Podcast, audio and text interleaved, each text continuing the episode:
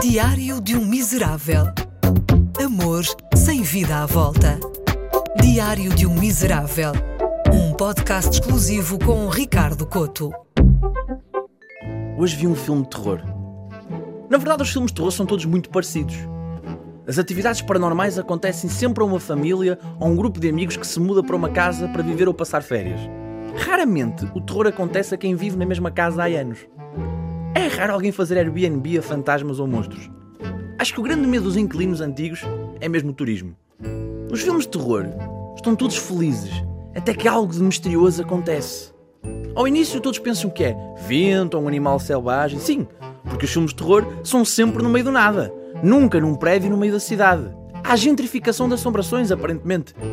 Estes acontecimentos estranhos culminam sempre no desaparecimento de um elemento do grupo. E a culpa é de quem? Dos espíritos. Geralmente esses espíritos consistem em pessoas que falecem e optam por se manter no sítio onde faleceram. Até porque é muito difícil fazer um idoso ir para algum lado. Venha, boa, vamos lanchar. Não quero, não vou lado nenhum. Se é difícil tirar um velho de casa, imaginem espíritos com mais de 100 anos. Mas o problema nem é tanto eles não quererem sair de casa, é ficarem sem pagar renda. São uma espécie de jovens licenciados.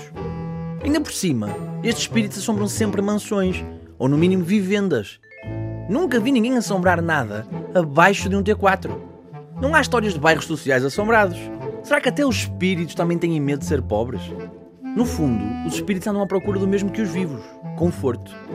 Não é por acaso que é o fantasma da ópera e não o fantasma do karaoke de sexta à noite no café Bom Amigo?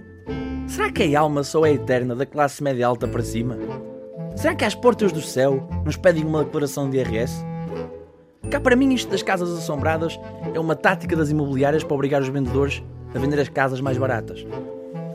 Sr. Almeida, peço imensa desculpa, mas não vamos conseguir vender por 200 mil euros. O teto tem algumas rachas, há marcas de umidade no óleo e, sinceramente, a marquise está possuída por Satanás.